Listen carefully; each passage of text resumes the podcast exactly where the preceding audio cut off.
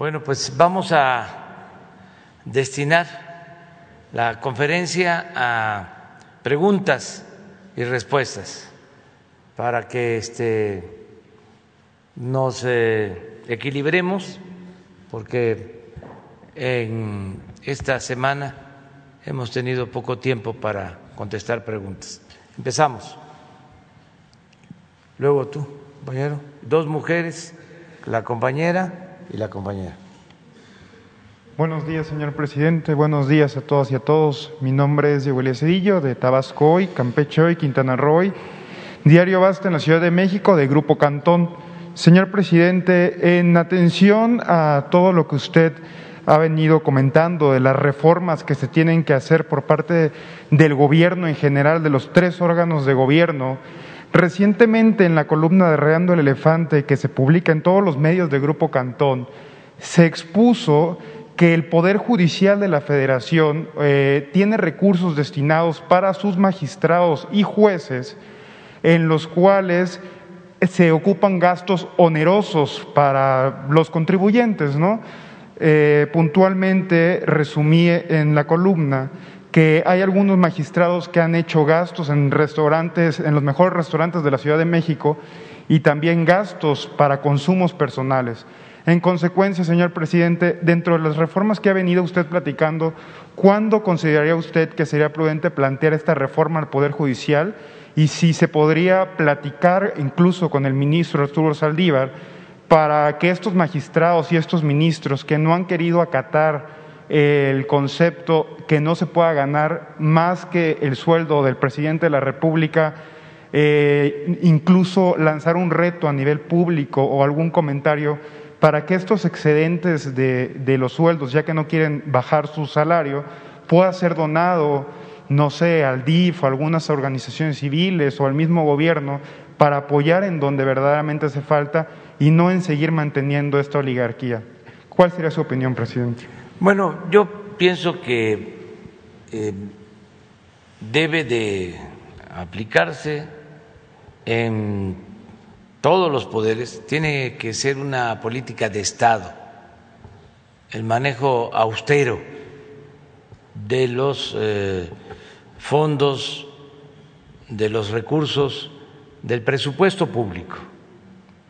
Tiene que haber una política de Estado y no puede haber eh, excesos, no pueden haber sueldos elevadísimos de los altos funcionarios públicos tiene que haber austeridad. Eh, ya se tiene una ley de austeridad, ya se hizo una reforma a la Constitución con ese propósito. Sin embargo, eh, se han amparado algunos funcionarios. Ojalá y eh, esto eh, cambie, que no se tenga que volver a presentar otra iniciativa de reforma constitucional y que pues cada poder haga su aportación, que se asuma como una política mm, para el desarrollo del país, para el bienestar del pueblo, la política de austeridad, porque esto permite liberar fondos a las necesidades más apremiantes que se tienen. No puede haber gobierno rico con pueblo pobre. Entonces, no puede ser que se gane tanto, este, que un funcionario gane eh, 300, 400 mil pesos mensuales, que tenga prestaciones de todo tipo, que pueda ir a restaurantes finos y con cargo al erario, a costillas del erario. Eso no Eso era de la época de la política faraónica. Ahora no. Entonces, vamos a esperar que el Poder Judicial en este caso eh, defina su política administrativa y se tome en cuenta tanto el combate a la corrupción como la necesidad de que haya un manejo austero de los recursos del presupuesto. Creo que el Consejo de la Judicatura puede llevar a cabo esta acción. Ellos pueden emitir un ordenamiento al interior del Poder Judicial para evitar excesos. Por eso, ayer que hablamos de que el Poder Judicial, la Suprema Corte, de manera especial el Consejo de la Judicatura, deberían de informar más a los ciudadanos, porque no son órganos eh, solo eh, para actuar en lo interno o que solo se sepa de estos órganos en sectores muy reducidos, que solamente los abogados sepan si se trata de un poder que tiene como propósito la impartición de la justicia, un poder que tiene que estar al servicio del pueblo, pues se tiene que informar al pueblo, porque parecen eh, poderes desprendidos, separados, divorciados del pueblo, porque así ha sido durante siglos. Son élites. Debe de haber correspondencia entre pueblo y gobierno permanentemente. Entonces sería muy bueno que se informara qué funciones tienen, que la gente sepa. Hablamos del Consejo de la Judicatura. Y lo voy a poner así, muy sencillo, en honor a la verdad. ¿Cuántos mexicanos saben de que existe este órgano del Poder Judicial? Yo creo que la mayoría no sabe ni eh, el nombre, Consejo de la Judicatura.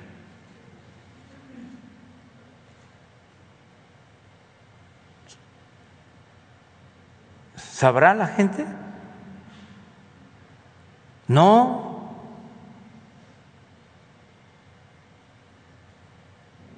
Es mucho que lo sepa el 10% de los mexicanos.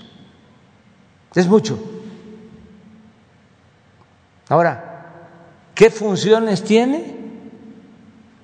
Menos.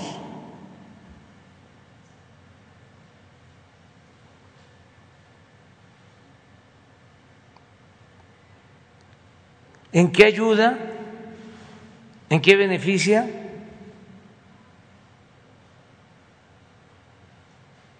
¿Por qué no abrir todas estas instituciones para que eh, el pueblo sepa que existen, que tienen una función y que están constituidas para servir al pueblo?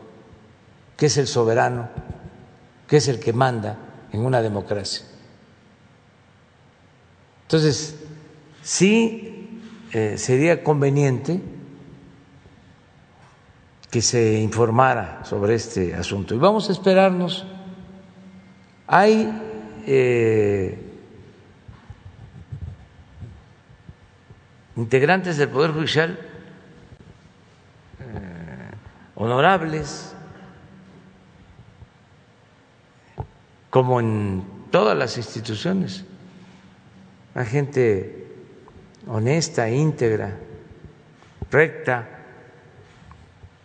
tanto en el Consejo de la Judicatura como en todo el Poder Judicial, jueces, magistrados, ministros, honestos, rectos, íntegros.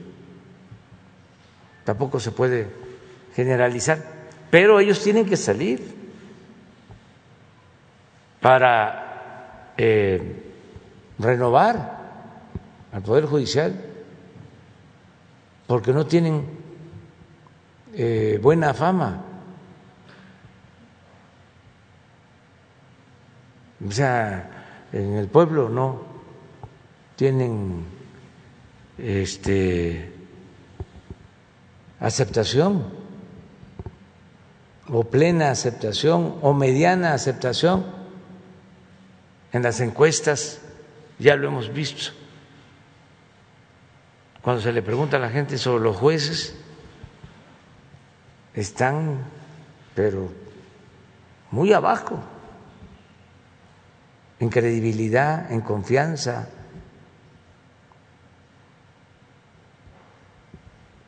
Entonces, no hay que ensimismarse. No es decir, yo pertenezco al Poder Judicial, soy autónomo, eh, no pasa nada, me regodeo, me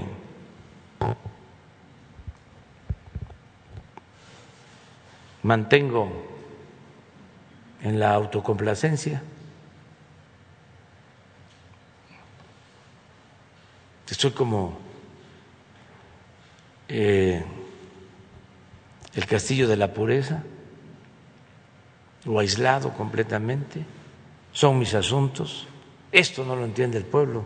Esto es un asunto de jurisconsultos, de eminencias, de una élite. Pues no. Es un asunto que tiene que ver con el pueblo, que tiene que ver con la justicia, básicamente. Pero en fin. Presidente. Y ahora, en su reciente gira en el estado de Guerrero, usted había comentado el cambio o el, o el, cambio que se tiene previsto para la Secretaría de Salud que se mude para el estado de Guerrero a manera de impulsar el turismo, el desarrollo de todas las entidades federativas del país. Eh, bajo esta premisa, presidente, y siendo uno de los compromisos que usted empleó al principio de su gobierno, ¿cuándo se tendría planeado la descentralización de las diferentes secretarías de Estado de los diferentes órganos de gobierno para diferentes puntos del país y si lo ha platicado en algún momento con los miembros de su gabinete y cuál es el sentir de esto, porque eh, se tenía entendido que algunos secretarios o secretarias se mostraban un poco renuentes ante este tipo de cambios. ¿no? Un ejemplo podría ser el trasladar la Secretaría de Turismo de estar en Mazarik, o la avenida más lujosa de todo México, a mudarla al sureste del país. Entonces, eh, cuál es el proyecto que se tiene para esta, esta iniciativa que usted haya propuesto, presidente? Gracias. Pues eh, es eh, un compromiso pendiente, no se ha podido cumplir. Yo en el Zócalo, cuando tomé posesión, el día primero de diciembre del 2018, hice 100 compromisos con el pueblo. He cumplido 98, me faltan dos, y uno es el de la descentralización del gobierno federal, que no hemos podido. Sobre todo por la pandemia que nos eh, llevó a estar aquí para enfrentar el COVID y todo el daño que causa, pero ya este, vamos a ir avanzando en este propósito. Eh, la Secretaría de Energía sí cumplió, ya está en Villahermosa. Eh, Segalmex está en Zacatecas, pero son muy pocas. Eh, tiene que estar en Oaxaca la Secretaría del Bienestar, eh, tiene que estar la Secretaría de Educación en Puebla, Turismo en Chetumal, Quintana Roo. Y qué bien que me preguntas porque esto ayuda a que los secretarios, las secretarias, se apliquen y avancemos. Eh, salud va a estar en Guerrero. El pasado fin de semana ya fuimos a ver el edificio donde va a estar en Acapulco. Estuvo también el doctor Jorge Alcocer y ya quedamos de que eh, a finales de este año tenemos ya que empezar la mudanza para despachar desde Guerrero en lo relacionado con salud. Falta que Agricultura este, se traslade a Ciudad Obregón, Sonora, y así otras eh, secretarías. Pemex se tiene que ir a Ciudad del Carmen, Campeche, y es el compromiso de descentralizar por completo al gobierno. Eh, vamos a, seguir en esto. En el caso de eh, Guerrero, se cuenta con el apoyo del gobernador actual, ellos son los que aportan el edificio, hay eh, espacios para 1.500 servidores públicos en ese edificio de Acapulco, que está subutilizado, lo están ocupando creo que un 20 por ciento de su capacidad para el sistema de cámaras de vigilancia y el resto está vacío, de modo que ya vamos a empezar a llevar a cabo el cambio. Eh, nos va a llevar tiempo y además tiene que ser de manera voluntaria en el caso de los trabajadores de base. Tiene que ser voluntario, eh, hay que ayudarlos para que tengan eh, vivienda, que eh, esté garantizada la escuela de sus hijos y que ellos este, acepten. En el caso de los servidores públicos de confianza, eso es otro asunto, ahí sí tenemos que movernos, desde luego buscando también eh, ayudarlos para que tengan facilidades y tengan a dónde vivir. En el caso de los trabajadores de salud que tienen que irse a Guerrero, a Acapulco, pues hay que ver si se tienen departamentos, unidades habitacionales, eh, ver si se puede con el FOBISTE, el otorgamiento de créditos o si no de un programa especial para ayudarlos con créditos que puedan tener sus departamentos, sus casas, en fin, eh, hacerlo bien. Y lo mismo, nada por la fuerza todo por la razón y el derecho. Y es un proceso, pero sí vamos a avanzar en ese sentido.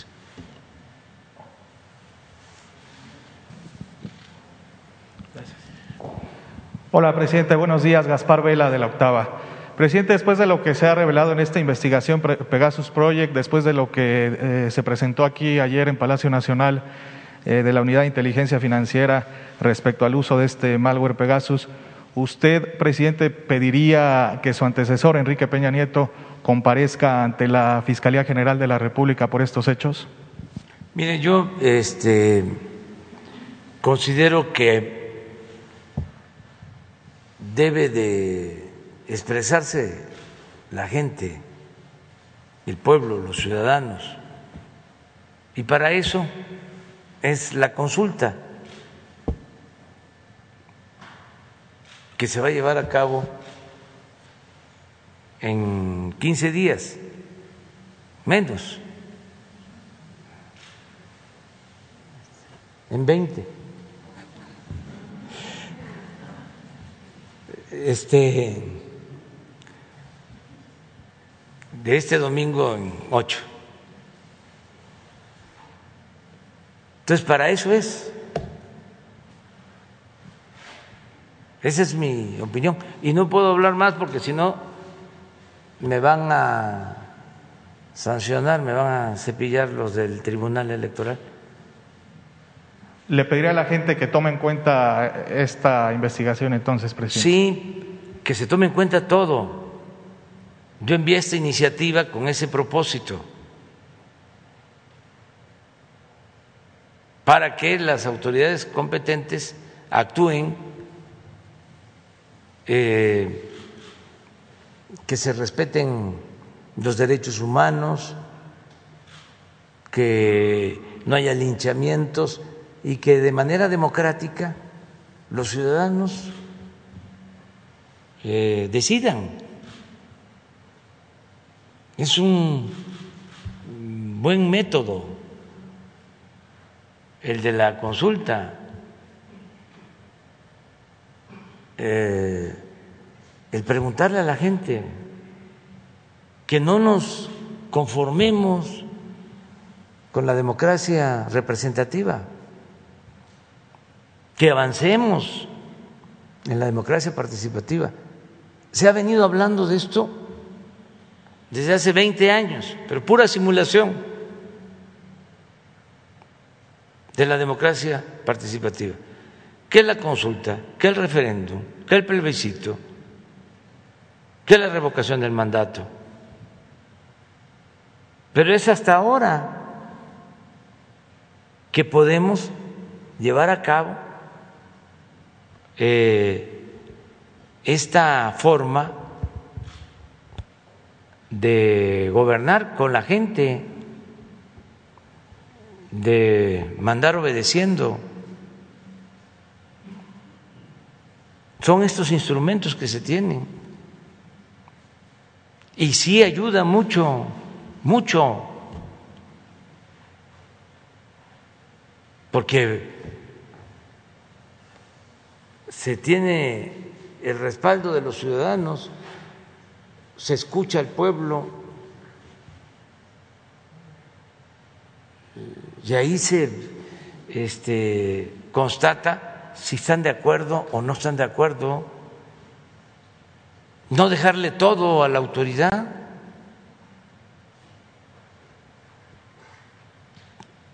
¿Por qué no gobernamos entre todos? ¿Y por qué no preguntamos a la gente? ¿Por qué se imponen las cosas? Eso es lo mismo de la revocación del mandato. ¿Por qué si se elige a un presidente por seis años se le tiene que aguantar? Aún portándose mal. Y dañando al país se le tiene que soportar y aguantar hasta que termine el periodo. No. Hacer valer el método de la revocación del mandato. a mitad del sexenio, preguntarle a la gente, ¿quieres que siga o que renuncie? Eso ayuda mucho. El otro día estaba leyendo a, Krause, pero más que nada su, su mensaje de Twitter, haciéndome una crítica, entre otras, ¿no? Dice, dictadura plebiscitaria.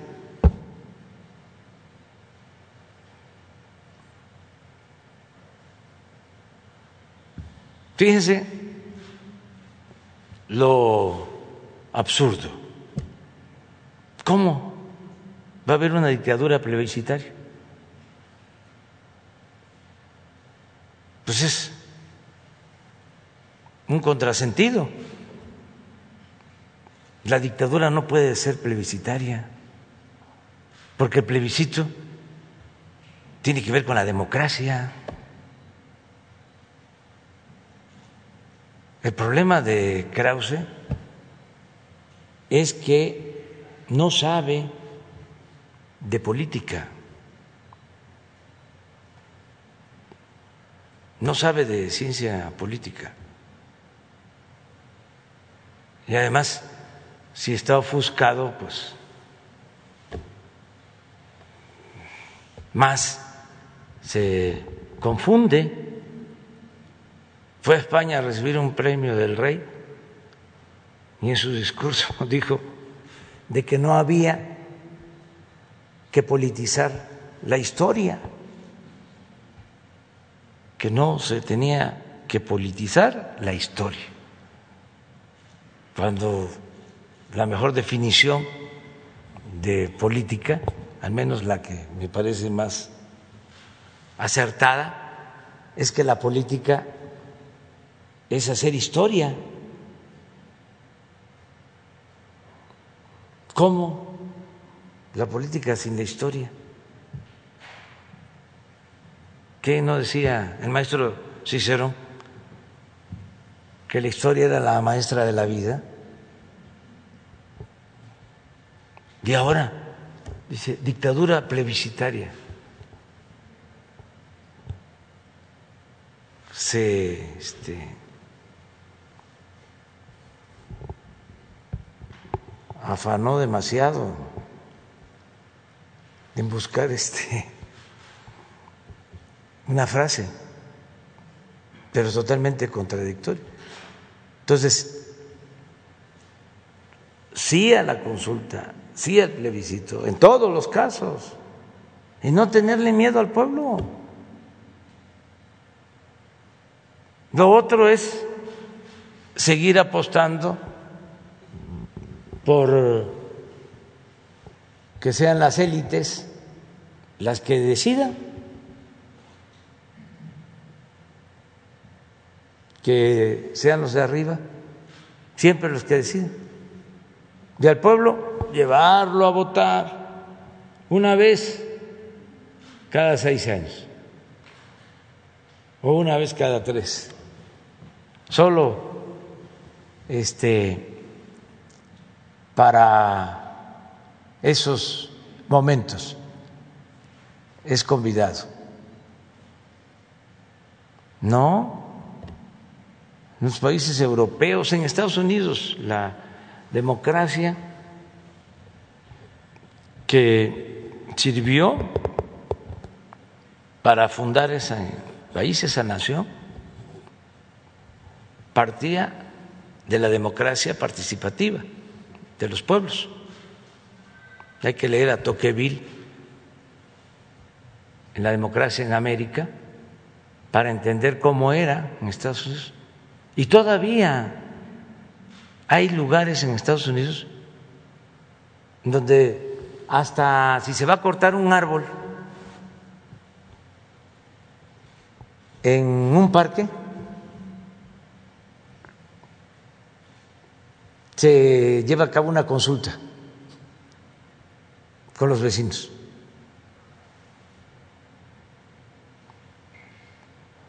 y en Italia, en cualquier país europeo, constantemente se le está preguntando a la gente.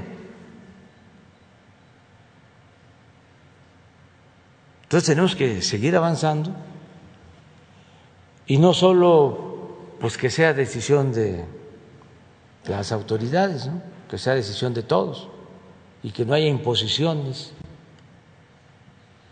Presidente, otra pregunta. ¿Cómo va el proceso de extradición del exdirector de la Agencia de Investigación Criminal, Tomás Herón de Lucio?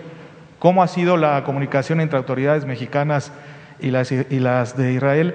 ¿Y, qué, presidente, qué actitud han tenido ellos ante, ante este proceso? No ha habido todavía respuestas y ojalá y el gobierno de Israel actúe eh, con respeto a los derechos humanos, porque se está solicitando la extradición de este funcionario público, entre otras cosas,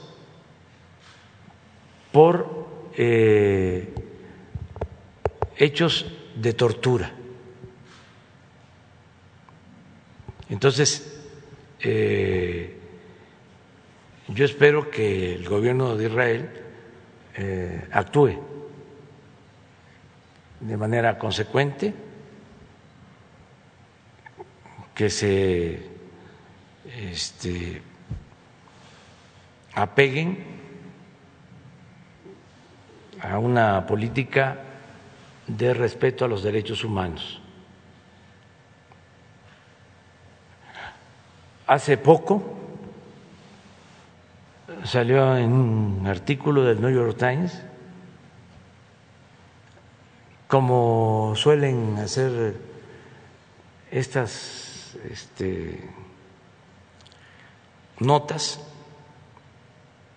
periodísticas que atribuyen a una fuente muy informada o del más alto nivel. ¿Cómo es que dicen? Fuente anónima, fuente consultada. Sí, pero tiene un... Ah, de alto nivel. De alto, nivel, de alto nivel. Que no se puedan revelar los nombres. A lo mejor la tenemos por ahí la nota para ver exactamente qué dice. A mí solo me, me enteraron.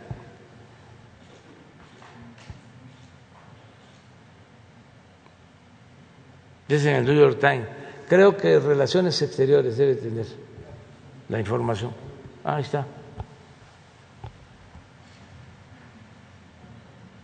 Esto.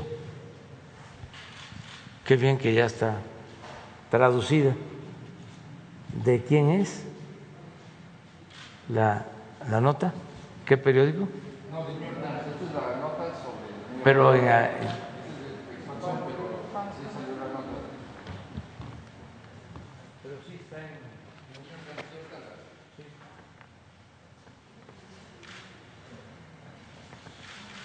que supuestamente eh, lo están protegiendo en Israel y no quieren este, autorizar la extradición o el mecanismo para que sea extraditado. Porque México eh, votó a favor de eh, la paz y de que no se interviniera en Palestina y que como represalia ellos no van a enviar al señor Cerón.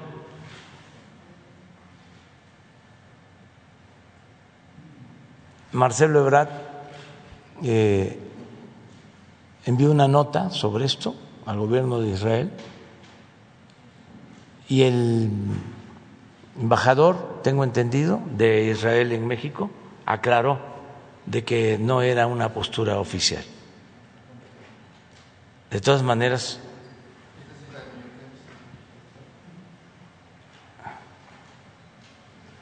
sí, es eso.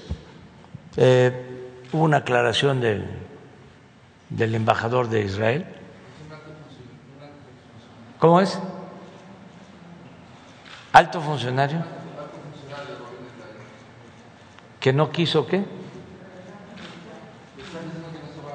Que no quiso revelar su identidad.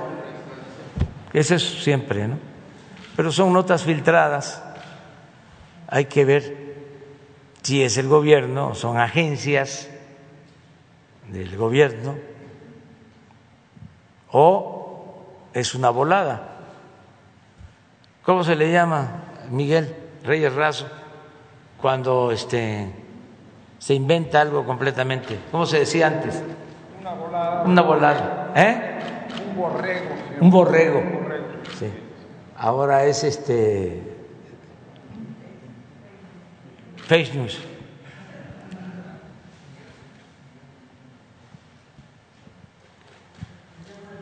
Presidente, finalmente, eh, ayer vino eh, el dirigente nacional de Morena, Mario Delgado, a Palacio Nacional, preguntarle si se reunió con usted o con algunos otros funcionarios.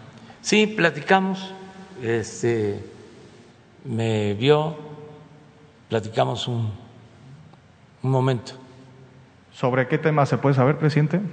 Pues sí, sobre cómo está la situación en el país, sobre la cuestión política.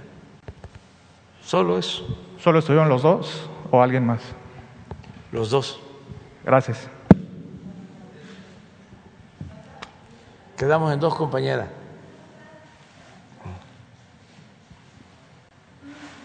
Buenos días, presidente. Mara Rivera, de Enfoque Noticias. Yo quisiera preguntarle, bueno, hace un momento comentaba que tenía solamente dos pendientes, eh, eh, o de los compromisos que ha cumplido, le faltó decir cuál sería el otro. El de la búsqueda de los jóvenes de Ayotzinapa, que hemos avanzado, pero que todavía Y bueno, este, y no hemos podido cumplir. también quiero preguntarles eh, respecto al llamado que ayer hace la iniciativa privada respecto pues a acelerar, a mover las inversiones y particularmente eh, hablan de 1.500 proyectos en infraestructura. Usted había anunciado un tercer paquete que iba a, pues, a presentarse, no se ha hecho. Eh, se incluyen este número de, de proyectos que dice la iniciativa privada que están, ¿en cuántos podrían participar ellos, por ejemplo? Y bueno, pues también se hablaba de detonar por lo menos unos 70 mil millones de, pesos en- o dólares, no sé, en, este- en estos proyectos. ¿Si nos puede adelantar algo sobre esto? Pues vamos este, avanzando en todos los proyectos que se tienen con la iniciativa privada. Están trabajando en infraestructura, en el sector energético, en toda la actividad industrial, en plantas automotrices, en autopartes, y está creciendo mucho la inversión, tanto nacional como extranjera. Eh, ¿Cuándo anunciaría entonces este tercer? hay un de nuevo paquete de inversión que se va a dar a conocer pronto. Se está este, eh, buscando el acuerdo eh, de los proyectos para darlos a conocer, proyectos que tienen que ver con el sector energético, que tienen que ver con comunicaciones y con otras este, actividades económicas. Eso estaría por determinarse con la reunión que ellos eh, prevén a partir de agosto tener con el Sí. nuevo secretario de Hacienda. Sí, vamos a seguirnos reuniendo.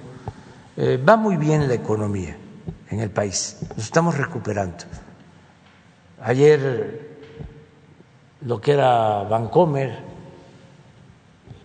eh, hace un pronóstico de crecimiento para este año de más de 6%. Tenían un estimado de 4.5 y están ya considerando que vamos a crecer alrededor del 6% este año. Y hay este, datos eh, muy buenos. Por ejemplo, en recuperación de empleos eh, perdidos por la pandemia. Ya vamos a estar eh, muy cerca de volver a la situación de antes de la pandemia en cuanto a número de trabajadores inscritos en el Seguro Social. A ver, ¿por qué no pones cómo vamos en este mes sobre eh, recuperación de empleos, los que se han creado en este mes? Ya debemos de estar eh, como a 200 mil empleos para llegar a los cerca de 20 millones 500 mil o alrededor de 20 millones 500 mil empleos que teníamos. Perdimos como un millón 500 mil con la pandemia y hemos ido recuperando y ya nos deben de faltar como 200 mil del millón 500 mil que perdimos de recuperar. Entonces ya pronto vamos a estar este, como antes de la pandemia y vamos a crecer. Y en lo económico lo mismo, de haber caído 8.5%, estamos ya eh, para este año con un crecimiento del 6 y son buenos los pronósticos. Miren, hasta el 20 de este mes, este es julio, 276 mil empleos. la recuperación. A ver si no está el, el total. ¿No, ¿No tienes otro? Sobre cuántos hemos recuperado. En las mismas láminas bien. Pero esto es muy importante. Yo en el informe hablé en mi último informe hablé de que nos faltaban como 400 mil. Ah, aquí está, aquí está. Sí, sí, yo buscaba eso. 20 millones 451 mil. Y estábamos como en 20 550 más o menos, en marzo del año pasado, cuando empezó la caída. Entonces ya vamos avanzando. No, este es un buen signo. Lo otro es que está llegando inversión extranjera, bastante inversión extranjera.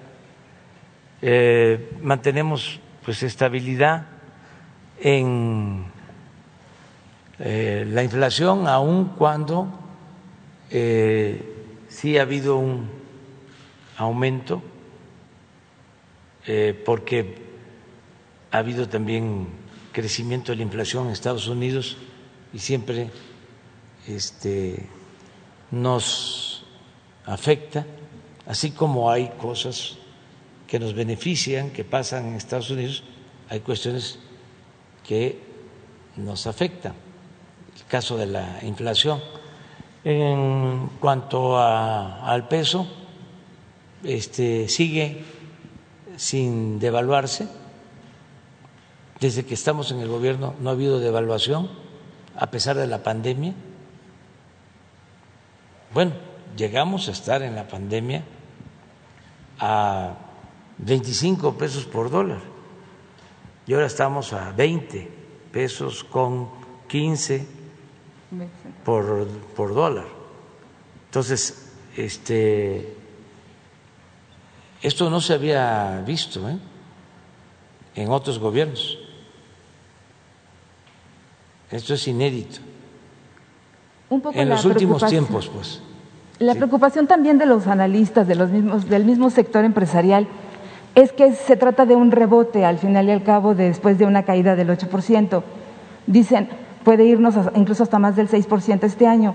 El próximo es donde preocupa porque hablan pues de una tasa alrededor del 2%, que incluso no podría, o, o menor, que no podría crecer más, porque no se está actuando aceleradamente o de manera pues más, que dé más certidumbre. No, y- eh, pues se está actuando muy aceleradamente.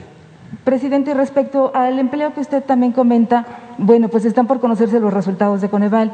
Se habla también de que pues solamente el 24.6 millones de personas están excluidas del mercado laboral y que las que hay se incluso han calificado como el mercado de, de la precariedad de, de los trabajos que se están creando, que no son los mejores ni los más óptimos. Sí, esto es economía formal. Sí. Eh, hay ese mercado de la informalidad o trabajadores que se buscan la vida como pueden, que no están eh, inscritos en el seguro social, que son trabajadores independientes, pero también en ese sector se ha dado una recuperación. Es más difícil de medir, pero si les va bien a las empresas, si eh, hay eh, creación de empleos en el sector formal, si mejoran los salarios, si se reactiva la economía, si hay crecimiento, se ayuda también al sector informal de la economía. Yo estoy optimista eh, porque nuestros adversarios apostaban a que nos íbamos a desfondar. Se quedaron con las ganas. ¿Se acuerdan que decían que la recuperación iba a ser en forma de L, que íbamos a caer y que íbamos a tardar mucho abajo? Y yo dije, no, va a ser una V y les ganamos para bien del pueblo. Eh, bueno, cuántas cosas decían, ¿no? Que iba a haber fuga de capital, que este, se iba a devaluar el peso si llegábamos nosotros, eh, que no iba a haber inversiones. México es de los países con más eh, oportunidades para la inversión en el mundo. Está entre los 10 países del mundo más atractivos para la inversión. Y esto se logró, claro que no lo van a reconocer nuestros adversarios, porque en el tiempo que llevamos se terminó la negociación del tratado, se firmó el tratado y entró en vigor el tratado hace poco más de un año. Y esto nos da ventajas muy importantes. Ahora hay una gran demanda de eh, mercancías, de bienes en Estados Unidos, porque decidieron inyectar muchos recursos a su economía. Hay mucha demanda, pero falta que haya oferta suficiente. Por eso el fenómeno este, inflacionario. Eh, A eso lo atribuyo. ¿Qué está pasando en Estados Unidos? Pues tiene dinero la gente, pero si van a comprar un refrigerador, tienen que esperar para que se los entreguen. si quieren comprar un vehículo nuevo, tienen que esperar. Tienen el dinero, pero no tienen la producción suficiente por la pandemia. ¿Qué está pasando? Bueno, pues que México eh, tiene pues una gran oportunidad para producir bienes que se consumen en ese mercado. Porque lo otro es que se sigan saturando los puertos del Pacífico de Estados Unidos con mercancía de Asia. Entonces, esas condiciones tan favorables eh, nos llevan a que se va a tener cada vez más inversión, que significa eh, impulso a la industria, a las empresas, empleos. Eh, y se nos presenta en una circunstancia muy especial en que necesitamos reactivar nuestra economía. Entonces, nuestra estrategia ha funcionado. Imagínense si no se hubiese logrado eh, el acuerdo del tratado, si me hubiese yo peleado con el presidente Trump, pues no tendríamos las condiciones que hay ahora. ¿Cuándo lo van a reconocer nuestros adversarios? No, pues estaba muy difícil este, ellos van a seguir diciendo que todo está mal, pero no es así. Afortunadamente, por el bien de México, y vamos a seguirnos recuperando en lo económico y procurando que no haya crisis de bienestar social y que haya expectativas para vivir mejor en el país. Por último, ¿Qué le reporta la Secretaría de la Secretaria de Economía que está precisamente en Estados Unidos tratando de pues calmar un poco el nerviosismo este de los inversionistas respecto a puntos que consideran no se están cumpliendo precisamente del tratado? ¿Usted es optimista de que pueda limarse estas asperezas, se aclaren los puntos? ¿No hay problema? No, no, no, no. Le estoy explicando de que la eh, situación de México es excepcional, es inmejorable para la inversión. Entonces, eh, es algo que se está dando de manera natural. Ya hicimos el trabajo, el tratado ayudó mucho en ese sentido y entonces está llegando inversión. Y hay desde luego, algunos que eh, protestan, pero es una minoría, no es significativo. La mayor parte de las cadenas productivas, México, Estados Unidos, están funcionando y cada vez mejor, porque nosotros producimos muchas cosas que necesita la industria de Estados Unidos.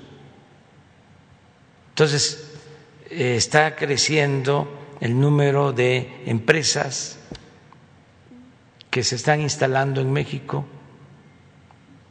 Bueno, y la mejor forma de medirlo es lo de la creación del empleo de los que se inscriben en el Seguro Social esto que vimos lo podemos eh, desglosar por estado, diario.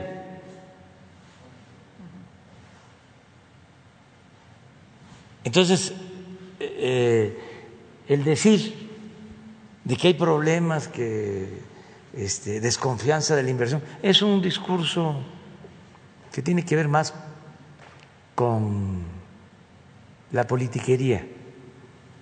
Con los que no están de acuerdo con nosotros, con la oposición, que es válido y es legítimo, pero no tiene que ver con la realidad, no es algo que a mí me preocupe como presidente. Afortunadamente llevamos muy buena relación con el gobierno de Estados Unidos y una muy buena relación económica y comercial. Miren esto.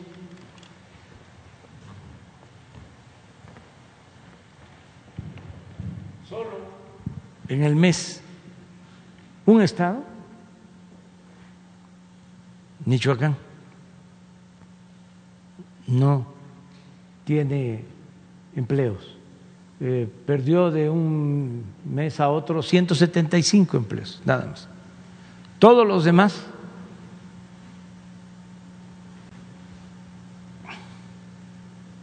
Miren la Ciudad de México, 46 mil 144 nuevos empleos inscritos al seguro este mes. Pero todos.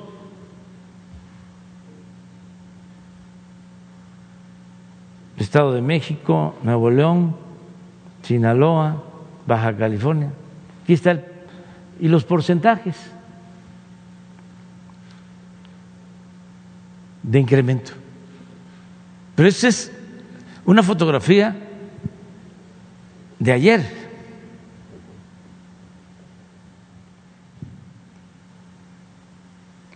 Entonces, así estamos y sí estoy tranquilo. Y solamente una duda. ¿Cuál fue la razón por la que la Secretaría de Economía eh, pues eh, eliminó el decreto que hizo usted o el gobierno hace un año para los cigarros electrónicos? ¿Se pueden ahora ya importar nuevamente? ¿Se puede esto? O sea, ¿usted sabía esto?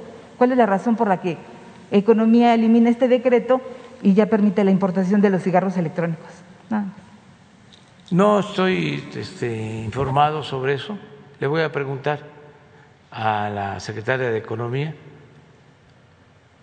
a Tatiana eh, que le tengo mucha confianza. Ellos han de haber resuelto que esto no afectaba o este, todavía es un proyecto y no está este, mm, autorizado. Hay que ver, pero me voy a, a enterar. Muy bien, quedamos, señora compañera.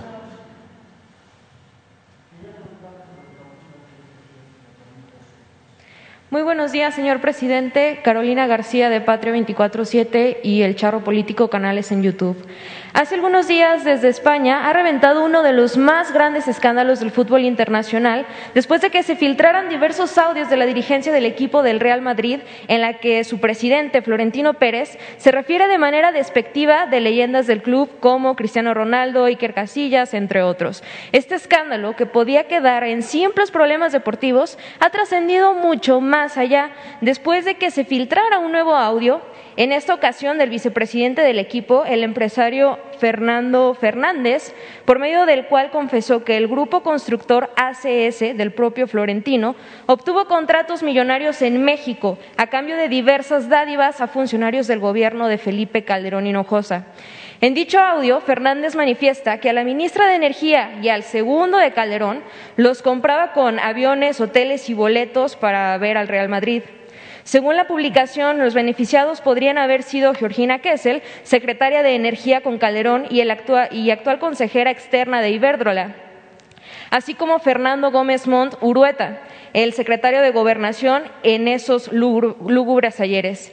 Lo más grave de todo es que al parecer la estrategia de Florentino y compañía fue todo un éxito, pues la empresa ACS del presidente del Real Madrid obtuvo entre 2003 y 2018 por lo menos 76 contratos públicos en México por una cantidad estimada de 6.766 millones de dólares. Le pregunto, señor presidente, ¿qué opinión le merece que todavía Hace pocos años algunos españoles nos cambiaron nuestro oro por sus espejitos al obtener contratos públicos a cambio de boletos para partidos de fútbol y su administración ha abierto alguna investigación al respecto para descubrir si se cometió algún acto de corrupción en la asignación de estos contratos en específico. Y si me permite, señor presidente, una segunda pregunta. Bueno, pues eh, vamos a a caer en lo mismo. Necesitamos que la gente participe en la consulta para que se investiguen todas estas cosas. Si es que así lo decide el pueblo, los ciudadanos. Claro que eh, aquí lo hemos dicho, fue un exceso eh, el comportamiento mm, de algunas empresas españolas en el periodo neoliberal. Veían a México como tierra de conquista. Habían empresas favoritas de los gobiernos. De Calderón la favorita era Repsol. Este hasta vendieron acciones de Pemex a Repsol. Les dieron contratos jugosos para la extracción de gas en la cuenca de Burgos. No se extrajo más gas, pero cobraron lo que quisieron. Les entregaron un contrato a Repsol para comprar gas del Perú por más de 20 mil millones de dólares, que luego lo tuvieron que cancelar. Era la empresa favorita. Luego con el presidente Peña, OHL, lo mismo. Y desde antes, Iberdrola.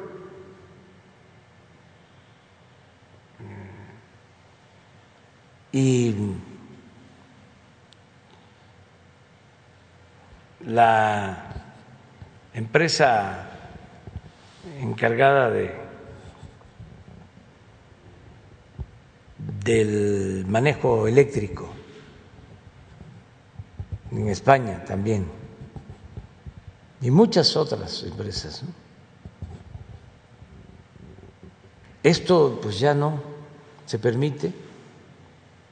Eh, ya eh, no son estas empresas las que este, dominan en México. Ya hemos hablado bastante de este asunto y desde luego no es eh, que estemos en contra del pueblo español, eso lo voy a estar aclarando siempre. Pueblo español es un pueblo trabajador, un pueblo bueno, honesto, eh, amigo del pueblo de México. Hay una amistad que viene de lejos entre España y México. Pero en los últimos tiempos, sobre todo durante el periodo neoliberal, eh, se cometieron muchos abusos. Eh,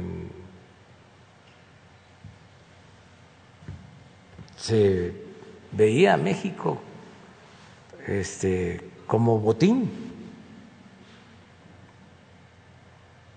Y sí, en efecto, todo era en relaciones arriba, en las cúpulas. Iban los presidentes a España y también como se sentían de sangre azul, este, pues los colmaban de atenciones, de privilegios, ¿no? Y este, les abrían la puerta del país de par en par y sobre todo el presupuesto. Pues eso ya se terminó. Pero ya investigar, pues solo que en la consulta la gente decida que se este, abran las investigaciones en todo esto. Yo en su momento presenté denuncia. No me pueden decir, ¿y por qué usted nunca este, dijo nada? ¿O por qué no denunció? Presenté denuncia en la Procuraduría sobre todos estos casos, pero siempre les dieron carpetazo. Ahora yo lo que estoy planteando es que hay que ver hacia adelante y no hacer lo mismo, la no repetición, pero al mismo tiempo que la gente participe, decida, que no haya persecución, que no se piense que es venganza. No es mi fuerte la venganza. Si fuese eso, si fuese venganza, o sea, si yo actuara así, de mala fe, pues estaría yo presentando pruebas de otro tipo y este presentando las denuncias yo personalmente, ¿no? En contra de nuestros adversarios, pues no. También no puedo yo ser tapadera si la gente dice sí, que se investigue, bueno, pues la autoridad que haga su trabajo. ¿no? Pero eso es, es de vergüenza. Este, una vez llegó Fox a un lugar de España en su visita y mandaron al Estado Mayor Presidencial un mes antes. Imagínense cómo llegan los del Estado Mayor. Pues en esa región de España no estaban acostumbrados a esas cosas, ¿no? Llevaron en los Hércules o en los aviones grandes vehículos y patrullas.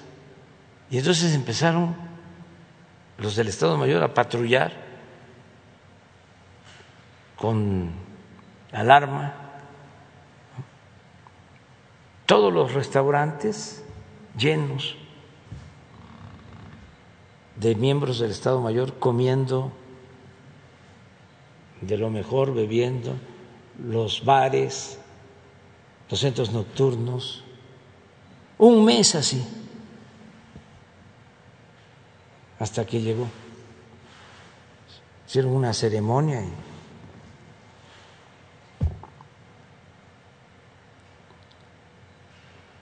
el presidente Peña también. Querían los franceses vendernos unos helicópteros. Invitaron a altos funcionarios a la conmemoración de la toma de la Bastilla. Bueno, un desfile. Todo un homenaje para comprarle los helicópteros. De veras que hasta de pena ajena. Eso ya no. No.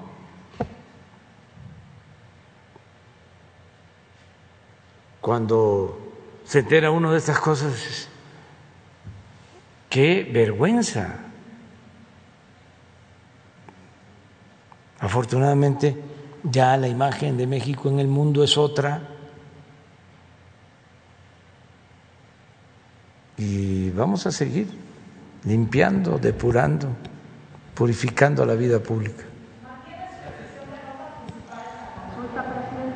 Sí, sí no voy a participar, pero este, aunque parezca contradictorio, sí considero que los ciudadanos todos deben de participar. Desde luego, es voluntario. pero ya sea a favor o en contra, pues hay que participar, hay que ejercer a plenitud nuestros derechos. Presidente, en un segundo tema, el día de ayer trascendió en diversos medios que el Servicio de Administración Tributaria y la Unidad de Inteligencia Financiera identificaron algunas empresas vinculadas a mexicanos contra la corrupción y la impunidad de Claudio X González, por medio de las cuales habrían triangulado dinero en paraísos fiscales. Todo parece indicar que se trata de empresas factureras de operaciones simuladas, toda vez que nueve de ellas tendrían un domicilio en común y el mismo eh, representante legal, estructura similar a las utilizadas por las empresas fantasma. ¿Nos podría confirmar la existencia de esta investigación en contra de esta red ligada al empresario? ¿Y no le parece irónico que en muchas de las ocasiones aquellos mexicanos que se dicen que están en contra de la corrupción sean precisamente los más corruptos del país? Y, presidente, para no quitar más tiempo a mis compañeros, eh, de parte de los servidores de la Nación, eh, un grupo de los servidores de la Nación en Jalisco, me pidieron que le entregara una carta con una serie de quejas de abusos y de explotación laboral en su contra, eh, no tienen días de descanso, no tienen días de vacaciones, les han limitado, reducido y en algunos casos quitado el sueldo desde el mes de mayo y me piden que le haga llegar eh, esta queja. Me entregas el documento. Y este, pues vamos a, a seguir este, limpiando de corrupción el gobierno en lo que nos corresponde a nosotros.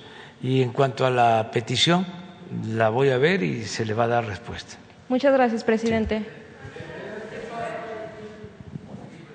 Y luego tú, porque sí, ya. Buenos días, señor presidente. Alberto Marroquín Espinosa, JF Informa desde Cancún, frecuenciacat.com y desde mi portal informativo es ahoraam.com. Presidente, eh, en estas dos últimas semanas he recorrido varias comunidades alrededor del estado de, eh, de la ciudad de Querétaro, eh, viendo lo del tema de outsourcing y me he topado con algunas empresas que son muy cumplidas porque he buscado empresas que realmente siempre están muy alineadas a la ley. Y me topé también que siempre tienen que contratar un grupo de personas de casi normalmente menos del 10% de, de toda su plantilla en épocas donde tienen mayor producción y ahora con la, con la nueva ley que, ley que entra en, en, vigencia, no van a poder contratar a esa gran mayoría, sino van a poder contratar a la mitad de la gente. Entonces, y empecé a, recorrer algunas, algunas poblaciones y preguntando a la gente que cómo lo veía la ley, ¿no? Obviamente mucha gente está feliz porque sí le mejoró la, calidad, le va a mejorar la calidad de vida, obviamente, pero es casi el 50% de lo que regularmente las empresas, sobre todo esas, eh, muchas empresas se colocan en, en comunidades muy, eh, un poco lejanas de las, de las ciudades, ¿no? Entonces ahí como que sí les afectó un poco a una, a una parte de la población, ¿no? ¿Qué se podría hacer al respecto con ese, con ese grupo de, pues a lo mejor de ciudadanos que pues, eh, han vivido de eso regularmente? Sí, se está este, actuando con mucha eh, prudencia y además entendiendo, ¿no? Cada realidad. Los empresarios nos pidieron, por ejemplo, una prórroga de un mes, porque les lleva tiempo el que se ajusten a la nueva circunstancia. Es eh, muy probable que en el Congreso se resuelva el que se dé esta ampliación. Nosotros eh, lo vemos bien, porque sí es para que se puedan eh, preparar, ajustar a la nueva ley y que no haya eh, la subcontratación y que ya el trabajador se contrate con sus prestaciones este, y que no sea temporal. Em, yo estoy a favor de que se amplíe, aprovecho para decirlo, porque está por vencerse el plazo, creo que es a finales del mes, y estaban pidiendo una ampliación. A ver si le preguntamos a Luisa María. Este, yo estoy de acuerdo con eso porque estoy constatando que la mayoría de los empresarios está eh, aceptando ajustarse a la nueva legislación. Lo estamos eh, constatando. O sea, ellos están ayudando en esto. Entonces, por eso lo de la prórroga, para que terminen de hacer todos sus cambios. Y ojalá y este, se busque que no queden trabajadores eh, sin ser inscritos en las empresas. Hay que buscar la forma, hay que buscar el mecanismo. Sí, van a quedar sin empleo eh, una gran parte, porque incluso platiqué con esa gente y sí, digo, se sienten están un poco decepcionados en ese tema, pero entendemos la intención de la ley, ¿no? sé y que sí hay, y que es, y la otra parte que sí se, que se, porque yo entrevisté incluso a los responsables de recursos humanos de algunas empresas muy grandes. Y pues ellos también se toparon con eso, que la gente eh, ilusionada les decía que, pues, que si los iba a contratar, que ya eran personas hasta adultos mayores, y ellos se acaban de decir, pues ya no, o sea, ya no se va a poder, vamos, tenemos que escoger y gente que sí ya se, se a una plaza prácticamente. Pero van a terminar contratándolos, porque hace falta la fuerza de trabajo. Sí hace, Estamos creciendo y van a requerir de los trabajadores. Y ya no se puede estar en una situación de informalidad, en donde se contrataba al trabajador por tres, por seis meses, se les despedía sin ningún tipo de prestación ahora es distinto. Además se abusaba ya. Habían empresas que tenían miles de trabajadores, las famosas empresas de outsourcing, este, en condiciones eh, laborales eh, muy precarias para el trabajador. Ahora el trabajador va a tener mejores sueldos, y mejores prestaciones. Ese es el propósito. Sí, de hecho hay empresas que eh, su línea de producción les exigen ciertas épocas, a lo mejor una mayor demanda de personal que no pueden mantener todo el año. Entonces no puede haber esa, como esa flexibilidad un poco, sobre todo en el seguro social. No, no, no. No, es que los tienen que contratar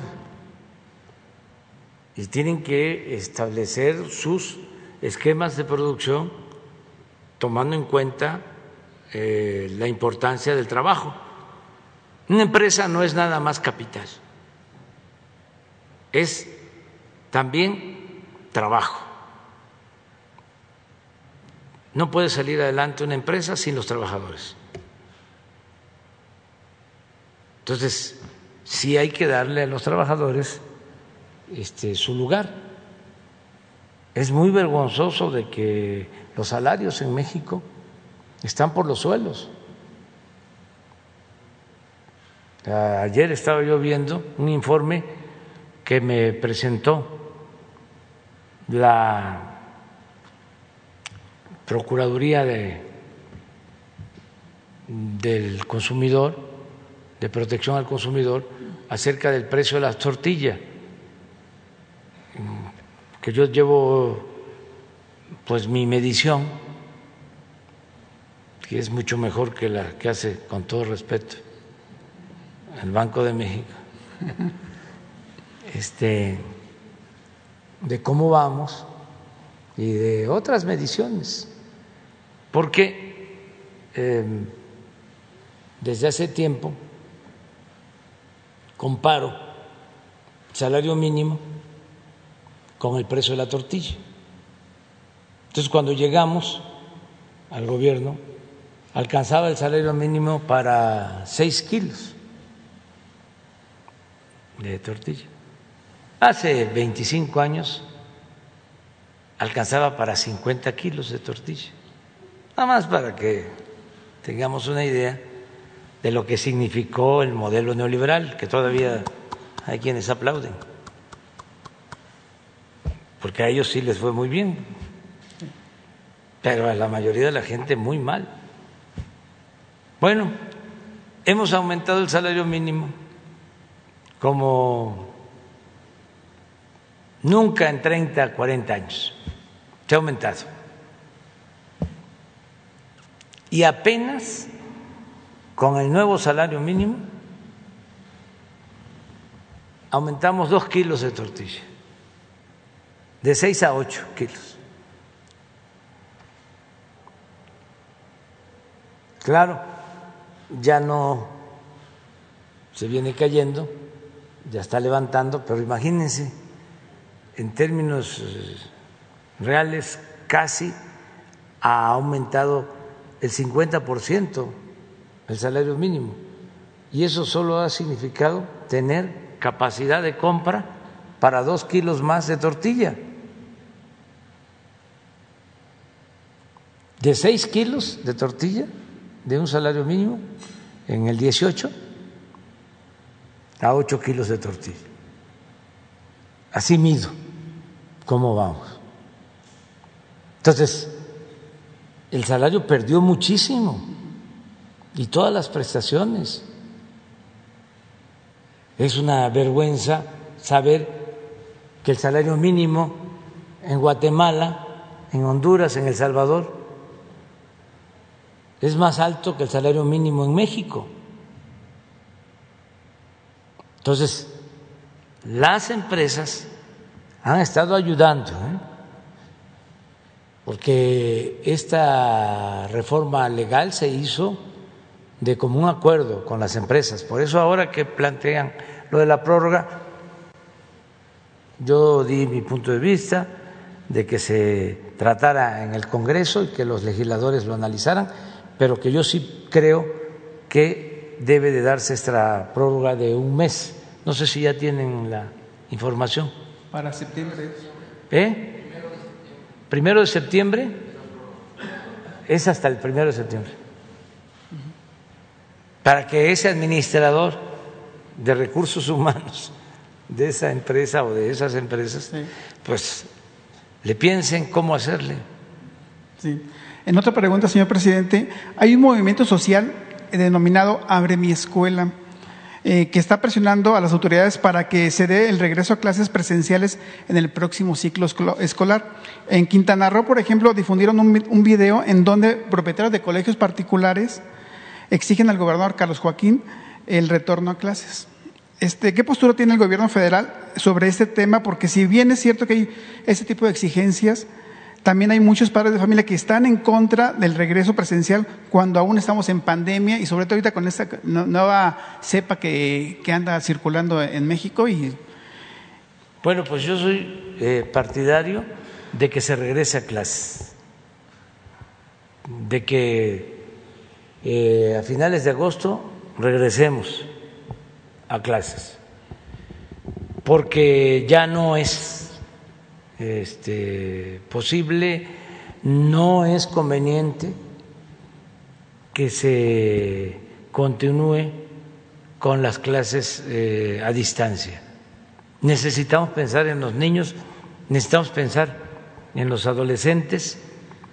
Eh, y no solo cuidarlos, que hay que hacerlo para que no se eh, em, contagien, sino cuidarlos también emocionalmente. Y la escuela es fundamental. Es necesario el que regresen los niños a la escuela. Es la mejor terapia para todos Eh, desde luego, no es por la fuerza, nada por la fuerza, todo por la razón y el derecho, pero este es un punto que yo voy a defender. De una vez también lo digo, yo estoy a favor de que se regrese a clases. Está eh, creciendo, no mucho, pero sí hay contagios.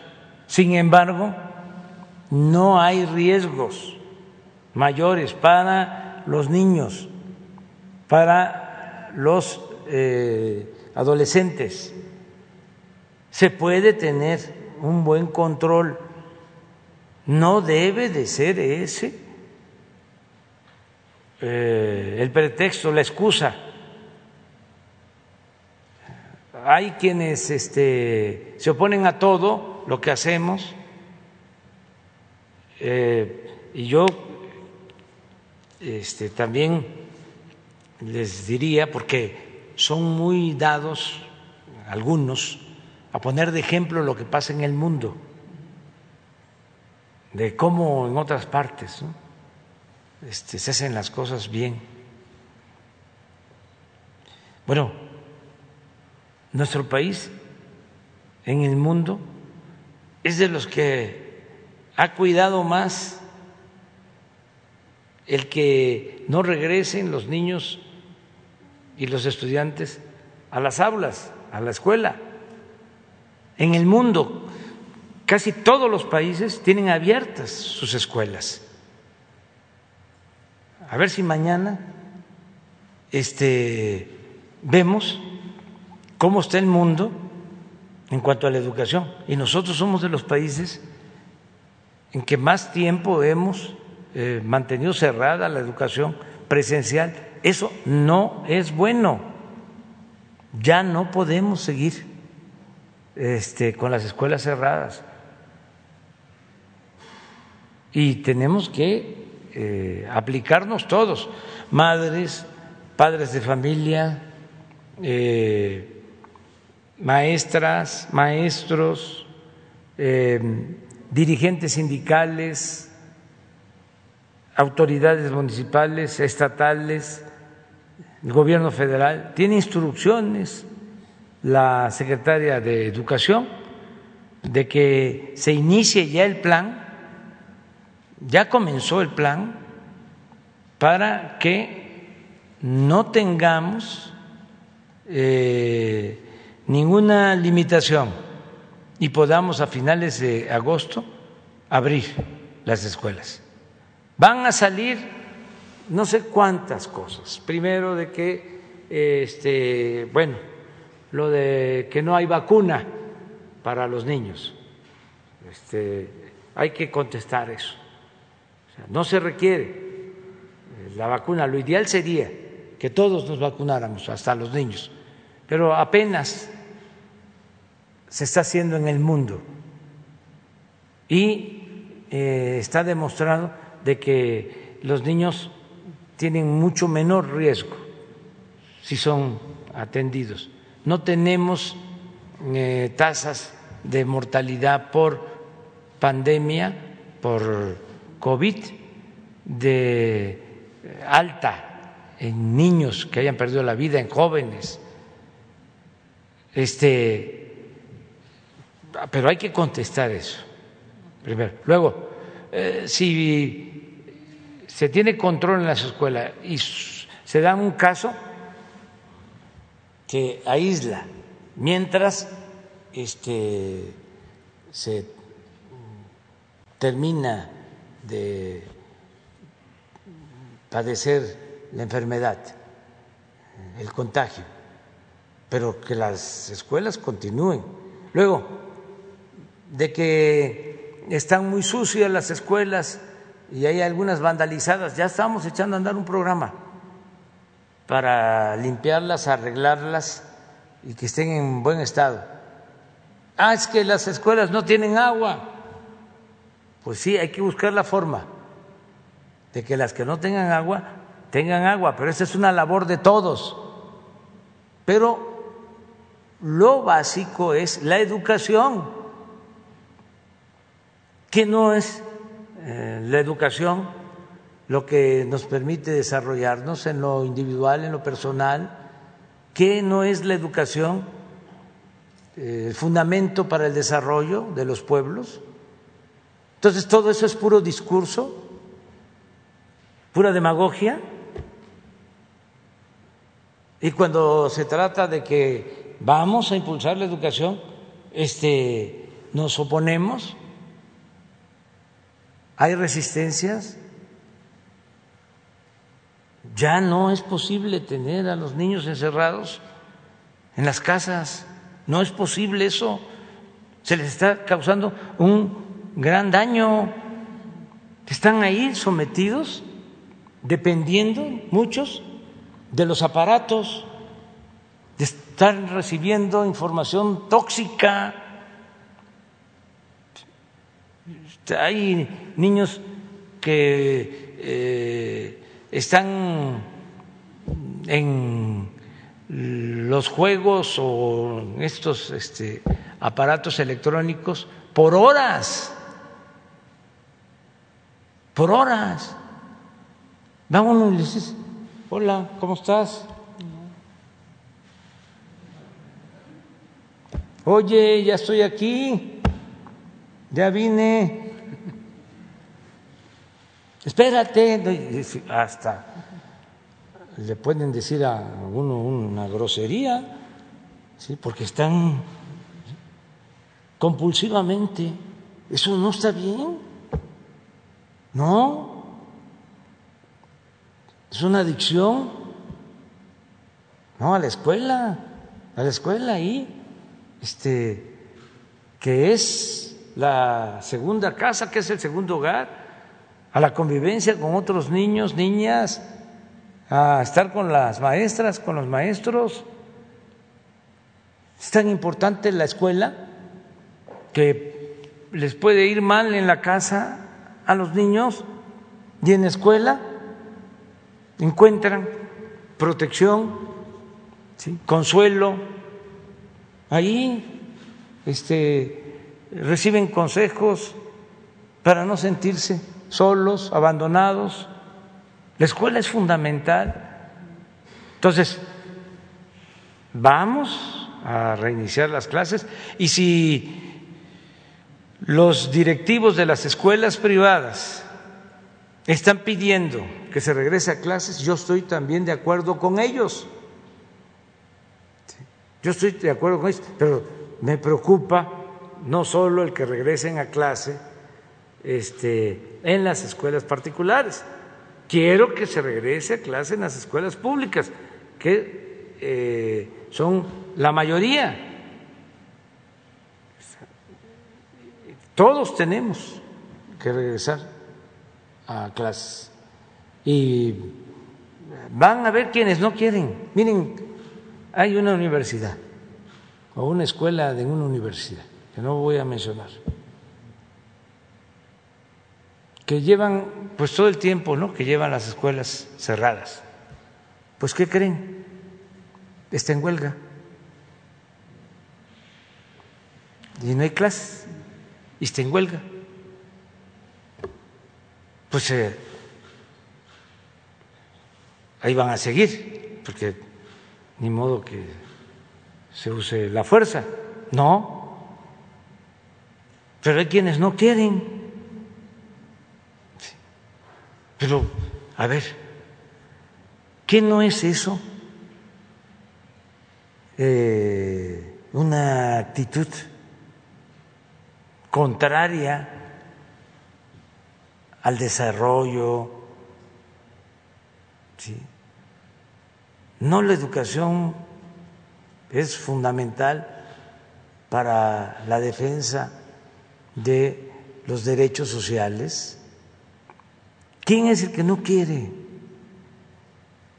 que se tenga acceso a la educación o que estén las escuelas cerradas?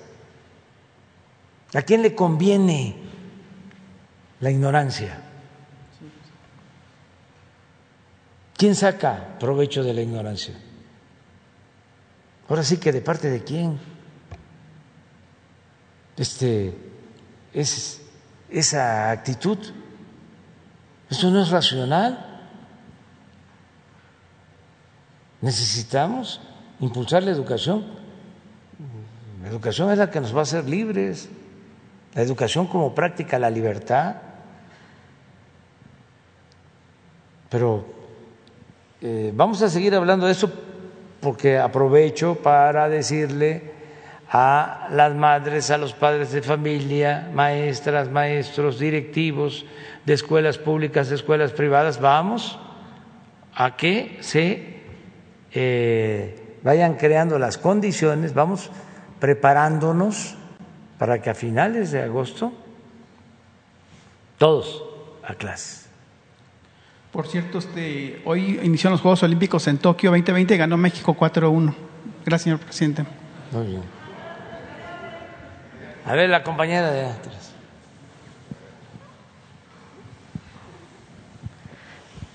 Buenos días, eh, Beatriz Contreras Castillo de Revista Polemón.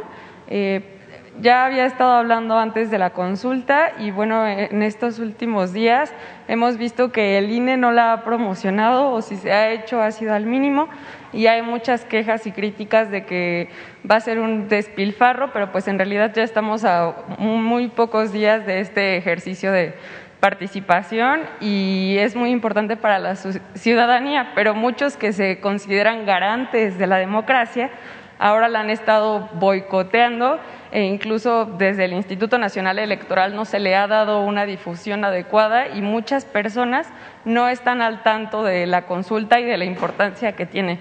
¿Qué opinión le merece esta situación?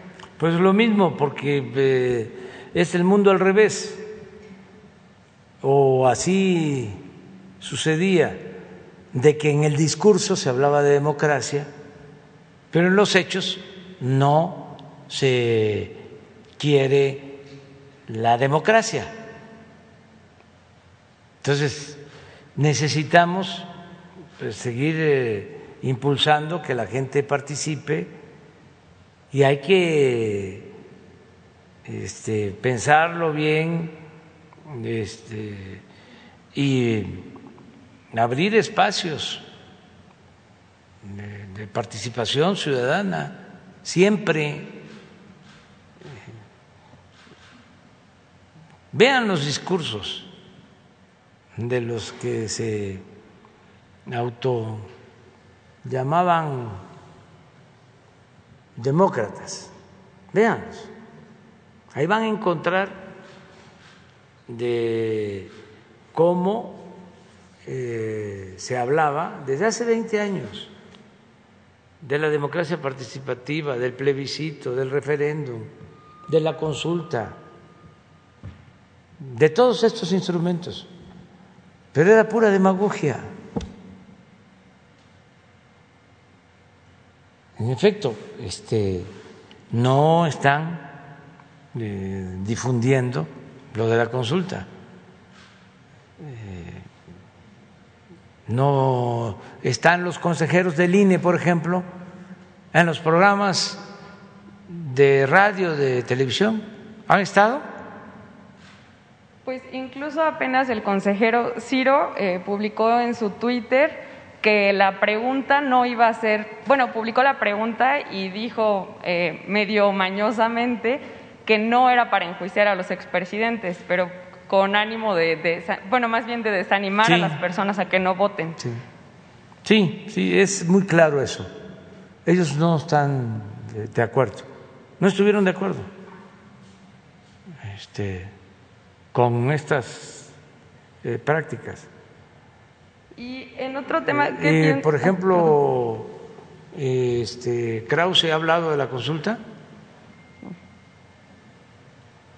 Este, ¿Y Goldenberg? ¿Sí? ¿Y si están llamando a participar? No, en contra. Sí. Este, pero hay que participar. Todos eh, tienen esta oportunidad de participar. Y no importa ¿eh? este, que haya cuestionamientos. La democracia es también confrontación de ideas, es debate. No importa que no estén de acuerdo algunos o muchos, uno tiene que defender sus ideales. Entonces hay que este, seguir promoviendo, promoviendo. A mí me este, causó pues un poco de daño.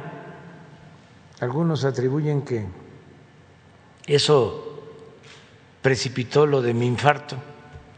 Cuando llamábamos al pueblo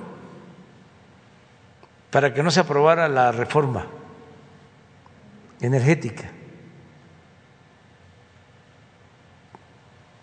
porque era la defensa del petróleo. Este En ese entonces se solicitó a el Congreso y luego el Poder Judicial, la Suprema Corte resolvió que era improcedente llevar a cabo la consulta para preguntarle al pueblo si quería la llamada reforma energética o no. Y declararon en la Suprema Corte que no procedía.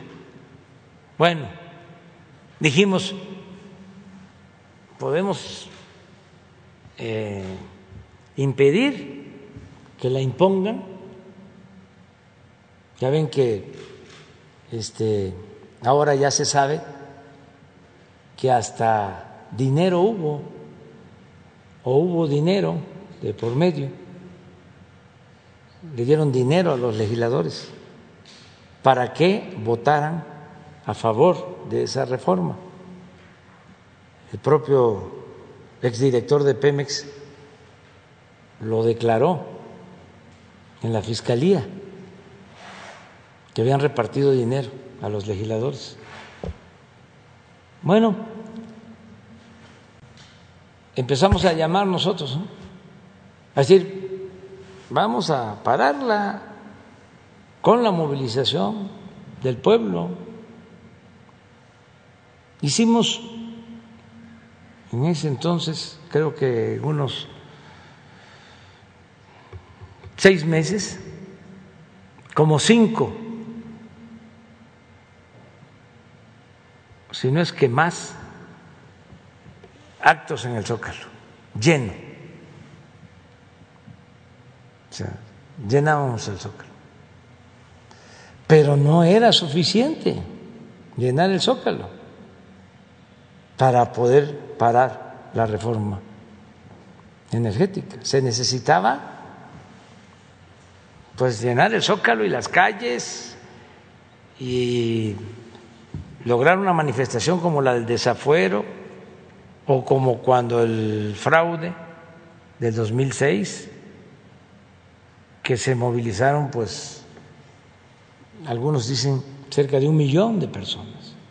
Si lográbamos eso, parábamos la reforma energética. Y convocamos y convocamos a todos.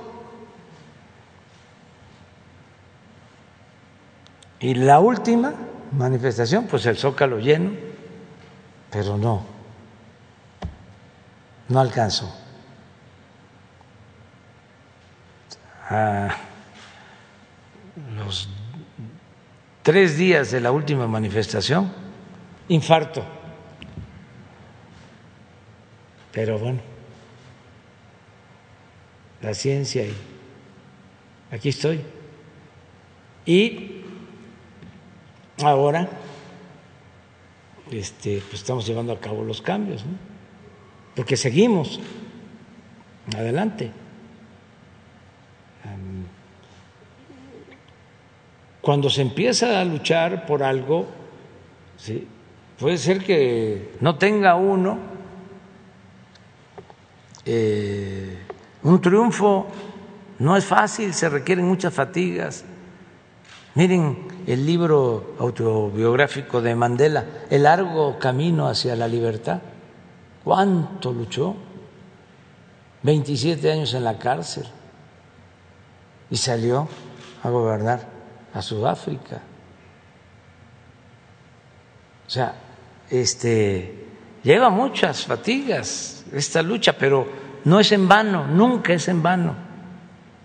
Esto para los que están este, participando en la organización de las consultas. Y hay que tenerle fe al pueblo, nunca perder la fe en el pueblo, en la causa que se defiende. Entonces siempre van a haber obstáculos y van a haber este, opositores, pero no por eso hay que claudicar. Yo recuerdo que cuando nos eh, hicieron el fraude del 2006 y el 12, muchos mujeres y hombres de poca fe se desanimaron, se deprimieron, sobre todo sectores este, de clase media, demócratas y humanistas, pero no acostumbrados a luchar mucho, más este, dedicados al pensamiento, a teorizar, a la reflexión. ¿Saben quién nunca se deprimió? El pueblo, los pobres. Eso no. Eso siguieron. Adelante, porque así es la lucha. Lleva tiempo, se va hacia un ideal, hacia una utopía, se puede uno caer, pero hay que levantarse y seguir caminando, y se vuelve uno a caer, y hay que volverse a levantar hasta triunfar. Entonces, este son procesos. Lo más importante es cambiar la mentalidad del pueblo. Y es también difícil, pero es lo más importante. Entonces, todo lo que se hace es enseñanza, sobre todo pensando en los jóvenes, en las nuevas generaciones. Estamos hablando de este bombardeo que hay de los medios electrónicos, todas las deformaciones que se transmiten, todo lo tóxico, todo el individualismo, el egoísmo, la violencia que están recibiendo, bueno, pues tiene que haber este, una opción, un modelo alternativo. ¿Qué se le ofrece a los jóvenes frente a esa inmunda realidad? Entonces, hay muchas cosas. El que salgan, que participen y que se informen. Afortunadamente hay muchos jóvenes que están en eso. Eh, no todos están sometidos. Y los padres tenemos pues una muy buena tarea. Hay que dedicarle tiempo a los hijos a formarlos, a educarlos. Los hijos se les quiere mucho y si se dedica tiempo a formarlos bien, este, con ideales, con principios, con valores, cuando son grandes van a ser gentes de bien y nos va a generar mucha satisfacción. O sea, vale la pena dedicar tiempo a la formación de los hijos. Vale muchísimo la pena, o sea, es este eh, prevenir malos momentos hacia el futuro. Gracias, presidente. Hay que seguir adelante. También ha habido una profunda crítica de que supuestamente en su gobierno no hay libertad de expresión. Y, por ejemplo, ayer el periodista López Dóriga hizo una crítica profundamente machista a la vestimenta de la secretaria de Economía, Tatiana Cloutier. Entonces, eh, también salieron a decir muchas otras personas que supuestamente han abanderado la causa del feminismo, eh, que su vestimenta estaba mal para el evento y otras eh, reacciones muy clasistas y machistas. ¿Usted qué opina de este tipo de periodismo o de estas personas que teniendo una gran audiencia y responsabilidad en los medios eh, viertan estas críticas? Bueno, yo creo que vamos avanzando con todo el cuestionamiento, el debate, porque ayer mismo, no sé si sea este, cierto, pero ofreció disculpa López Dóriga y eso es muy bueno. Eso habla bien de él este, y de todos, porque todos este, podemos cometer errores, no somos infalibles. Entonces, qué bien que él la actúa de esa forma, ¿no? Este, y se acepta de que se cometió un error como lo, los cometemos todos, todos, todos. Entonces, qué, qué bien por ahí. Ya nos vamos. Mañana. Ah, quedas pendiente. De una vez, vamos. Es que ya lleva mucho tiempo. Gracias. Gracias, presidente.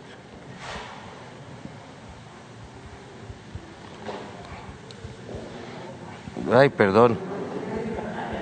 Ya me acabé el tiempo.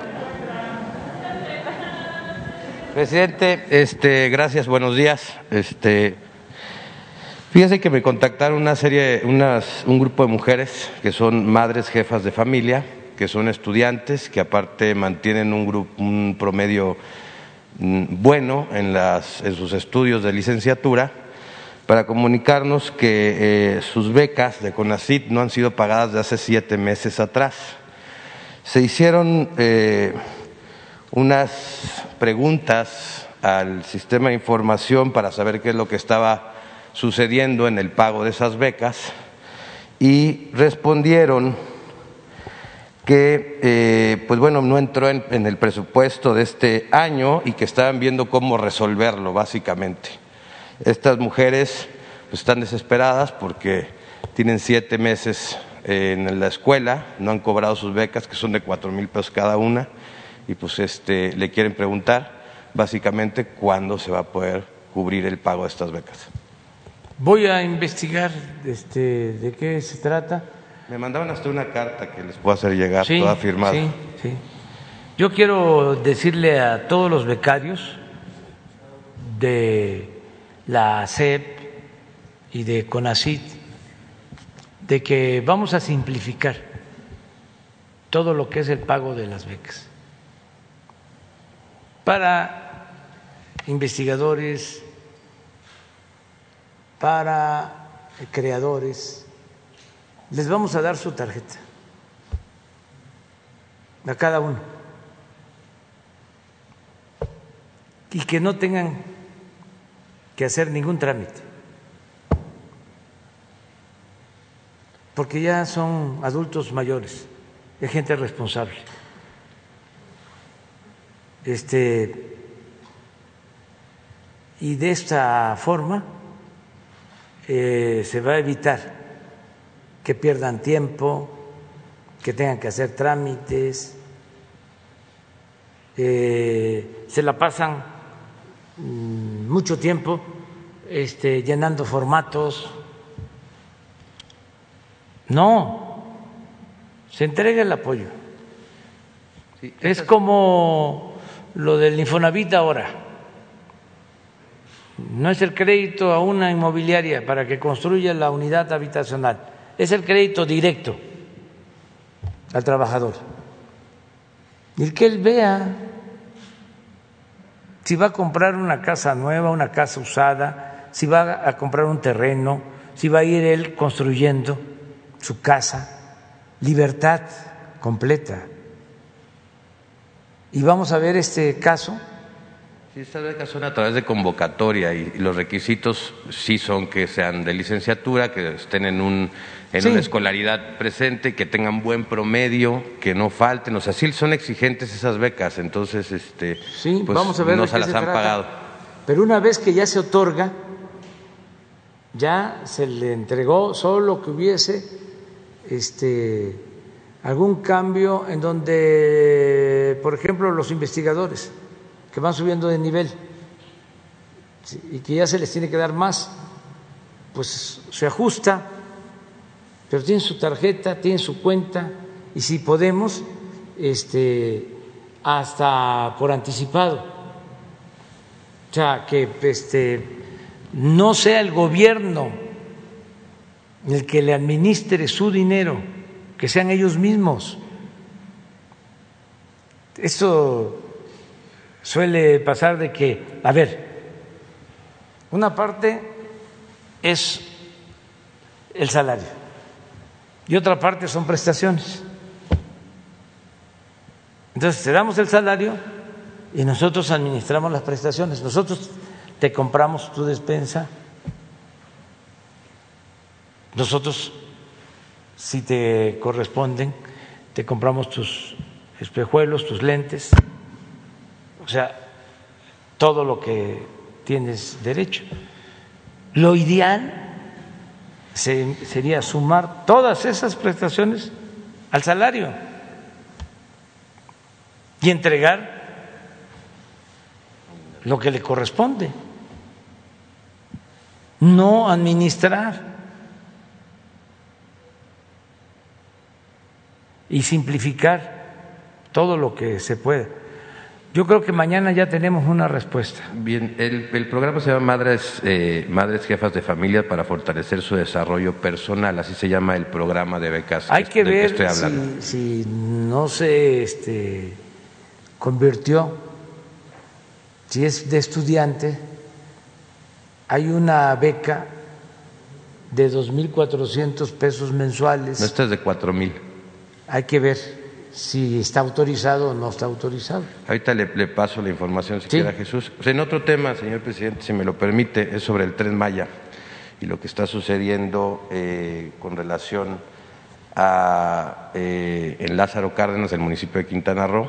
Eh, referente a los contratos colectivos que está manejando CATEM y los salarios y los pagos que le está haciendo al hombre camión. Hay una, me contactaron varios hombres camiones, ¿no? Este, los que trabajan, los verdaderos choferes, los que están día a día sudando la camiseta, para decirme que las tarifas que le está pagando CATEM son muy lejanas a lo que debería de ser. Como el contrato colectivo aparte está en lo oscurito, digamos de esta manera, pues no se sabe exactamente cuánto le está pagando la empresa ICA a CATEM. Hay una filtración por ahí de otro contrato en, en, Yucatán, que sucedió algo muy similar, en donde pues, las tarifas que le están pagando al sindicato son mucho más altas de las que estos les ofrecen a los trabajadores.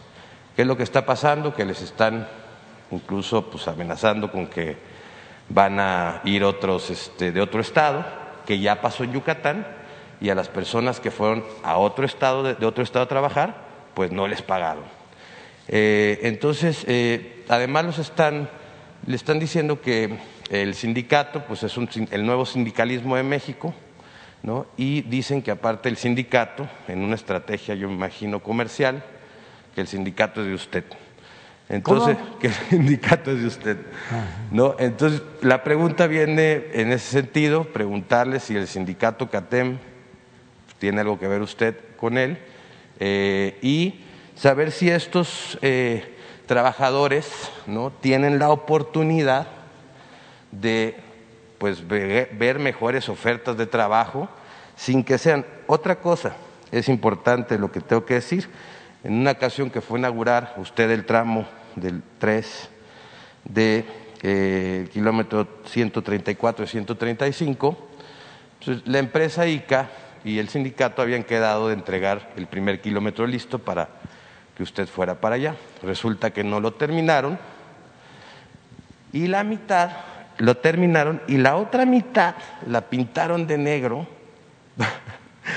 con este, unción. Entonces, le, ¿cómo se, unción hidráulica se llama. Tengo aquí la fotografía donde se ve claramente la mitad terminada y la otra mitad no terminada para dar la fachada en su visita que estaba terminada y habían cumplido. A este tramo lo bautizaron como el tramo del engaño.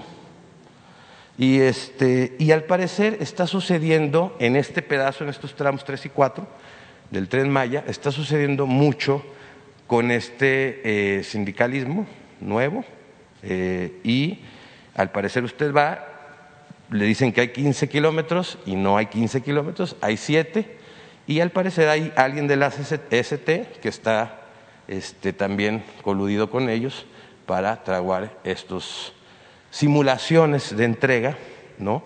Y bueno, pues este, esta fotografía me lo pasó incluso alguien que estuvo pintando el tramo, que no puedo decir por seguridad de él, porque usted sabe el peligro que puede correr, ¿no? eh, que estuvo pintando y, poniendo la unción eh, hidráulica antes de que usted llegara.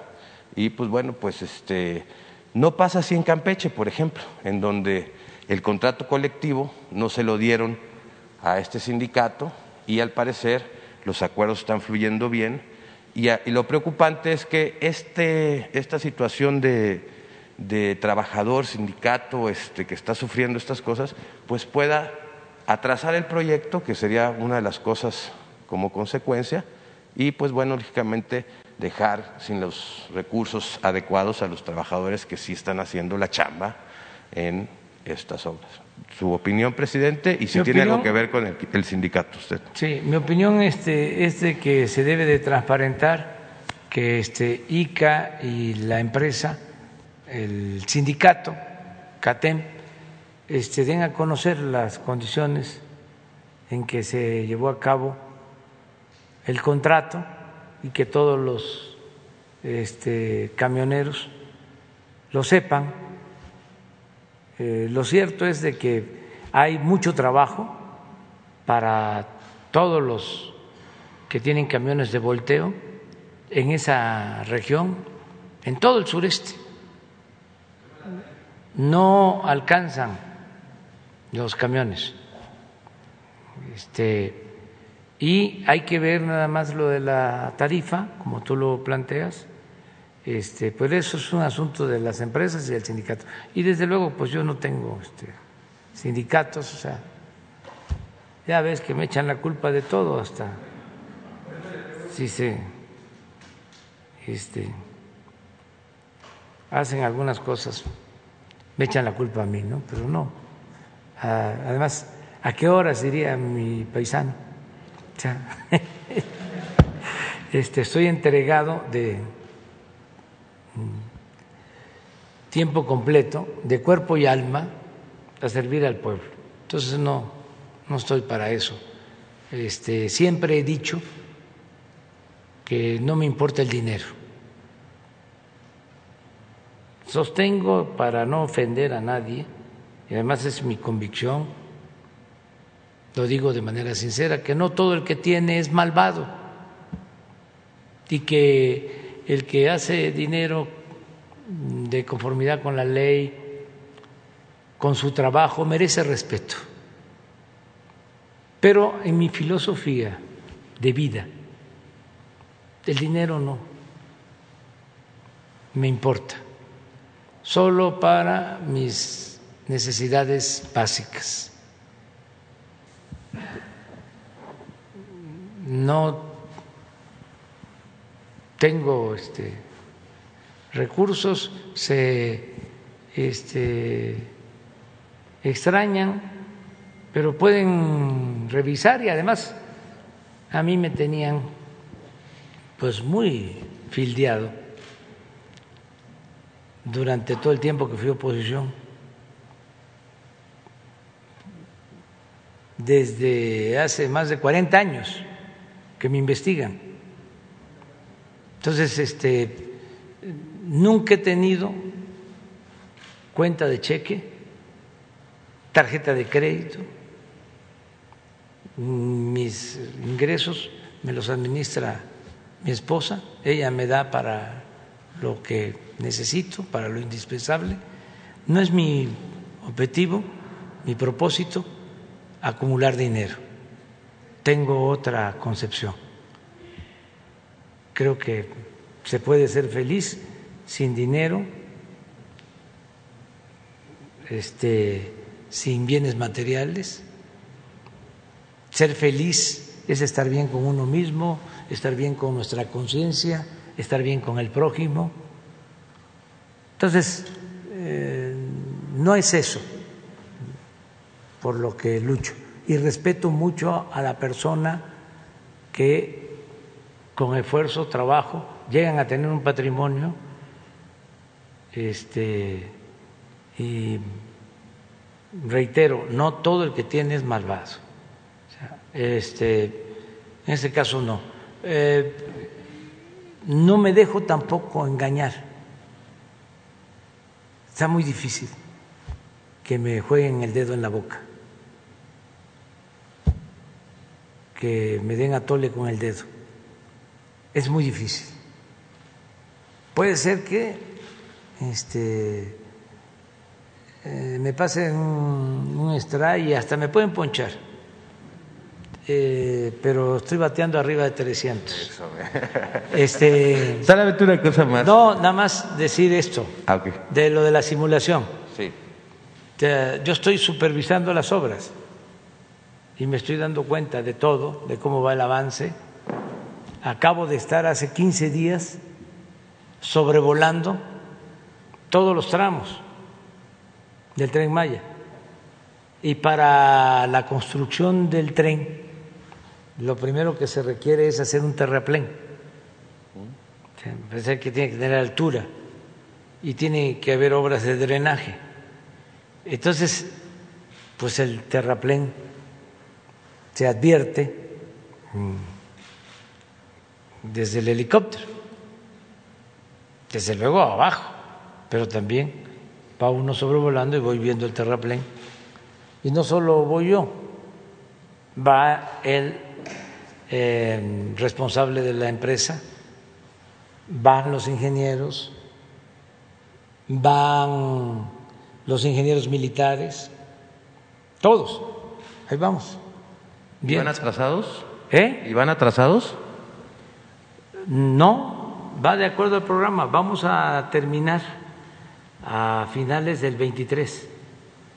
A finales del 23 van a estar ya operando los tramos y va a estar operando el tren y va a estar también operando el aeropuerto de Tulum. O sea, ¿por qué el 23? Porque este, tenemos que empezar la operación y ya yo en septiembre termino. Y quiero dejar funcionando todo el sistema. Y se está avanzando bien. Este, y estamos liberando todos los tramos. Son siete grandes tramos este, para no pararnos y poder concluir. No se puede quedar la obra este, inconclusa. Y es este, pues enfrentar todo tipo de obstáculos porque nuestros adversarios eh, eh, presentan amparos. Eh, afortunadamente la gente quiere el tren Maya. Entonces la mayoría nos está apoyando y esto ayuda mucho. Además, genera muchos beneficios. Ustedes ven Campeche en empleo, ven Yucatán, ven Quintana Roo, Chiapas, Tabasco, como nunca. Este, se están creando empleos porque hay trabajo para la gente. Deben de estar ahora trabajando 40 mil este, 50 mil trabajadores. Esto que estamos hablando de los camiones de volteo no alcanzan. Vamos a, a tener acuerdos ahora eh, a los dueños de los camiones, que tiene su camión que vive de eso, Sí. al hombre camión, Sí, sí. este, se les va a dar créditos Lo que ellos me decían de eso es que ellos no necesitan un camión nuevo, que ellos necesitan, que ellos tienen su unidad muy bien mantenida y saben hasta qué punto su unidad puede trabajar y que lo que necesitan pues es el, la chamba, pues, ¿no? O Sí, sea, pero eso no les va a faltar. y, y bien- la y tarifa- pagada, pagada a precio justo, pues. Sí, y la tarifa va a ser a precio justo. Y me- fíjese que también me comunicaron ellos, los, de- estos hombres camiones eh, que están contratados por CATEM para hacer estas obras, que una de las condiciones que les pone CATEM es que tienen que comprarle la gasolina a ellos y que el procedimiento es que va una pipa a donde están los camiones y les ponen la, ¿cómo se llama? Este, les llenan en el lugar el combustible, pero pues ellos dicen que el combustible podría ser como de ese Guachicol. de ese chocolate, exactamente. Entonces, este, pues para que ustedes Sí, tengan la información y verlo. chequen la autoridad Hay si es verlo. procedente esto. Aquí cuando se estaba construyendo el aeropuerto de Texcoco, todo era puro guachicol, lo que usaban. pero eso ya se terminó. Y también mencionas mucho CATEN, a ver, pero no solo es CATEN, es la CTM, es la CROC. Todas las organizaciones sindicales se portan bien. ¿Sí? ¿De acuerdo? O sea, y este y vamos a procurar que se porten mejor este, y que todo mundo actúe con honestidad ¿sí? y, eh, y que no se peleen también. Amor y paz. Bueno, ya, ahora sí, nos vemos mañana.